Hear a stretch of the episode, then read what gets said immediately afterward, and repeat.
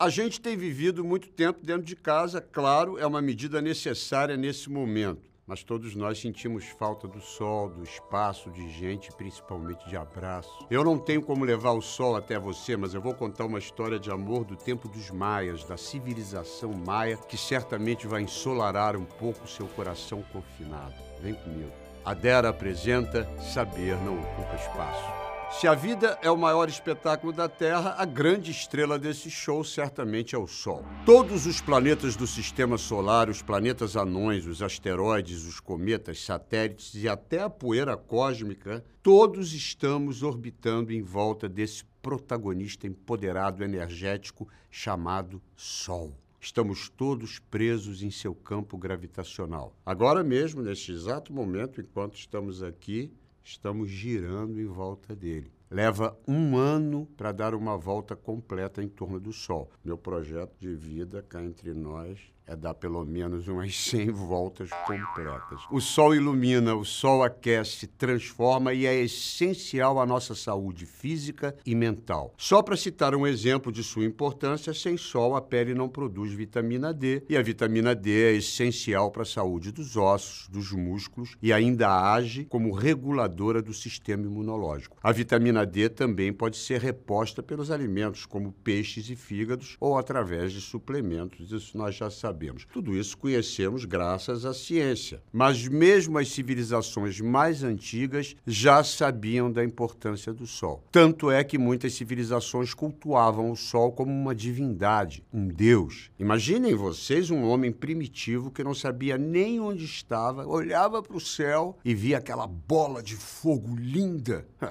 Tinha mais era que se jogar no chão e cultuar. No Egito Antigo havia várias divindades associadas ao sol, como Ra, que tinha o corpo de homem, cabeça de falcão e um disco solar na cabeça. Os egípcios acreditavam que Ra nascia cada manhã, cruzava o céu em sua barca solar e durante a noite viajava por um mundo subterrâneo. Lutava contra a serpente do mal, vencia e no dia seguinte ressurgia glorioso novamente em seu ciclo solar. Na mitologia grega havia dois deuses solares, Hélio e Apolo. Os romanos adotaram o deus Hélio e passaram a chamá-lo de Solis, ou Sol. Muitos outros povos em diferentes épocas e lugares adoravam seus deuses solares, como os povos do antigo Japão, os persas, os hindus e na América pré-colombiana, os famosos impérios Inca, Azteca e Maia. E é da civilização maia uma das mais belas histórias de amor e do sol.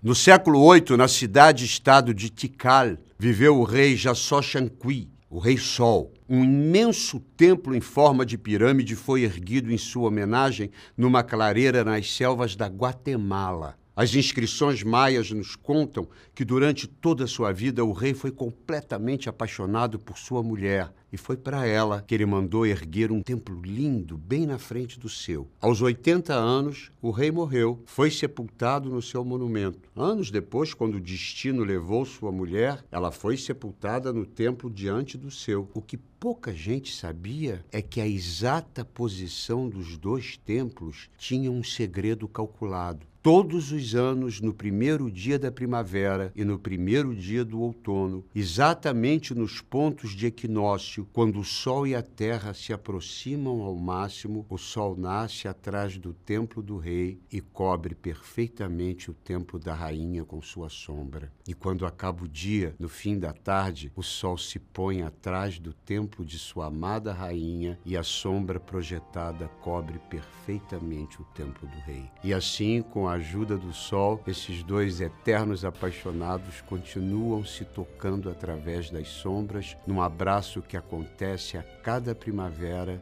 e a cada novo outono por mais de 1.300 anos. Quer história de amor mais bonita do que essa? Ah, eu não conheço. Saber não ocupa espaço. Um oferecimento adera.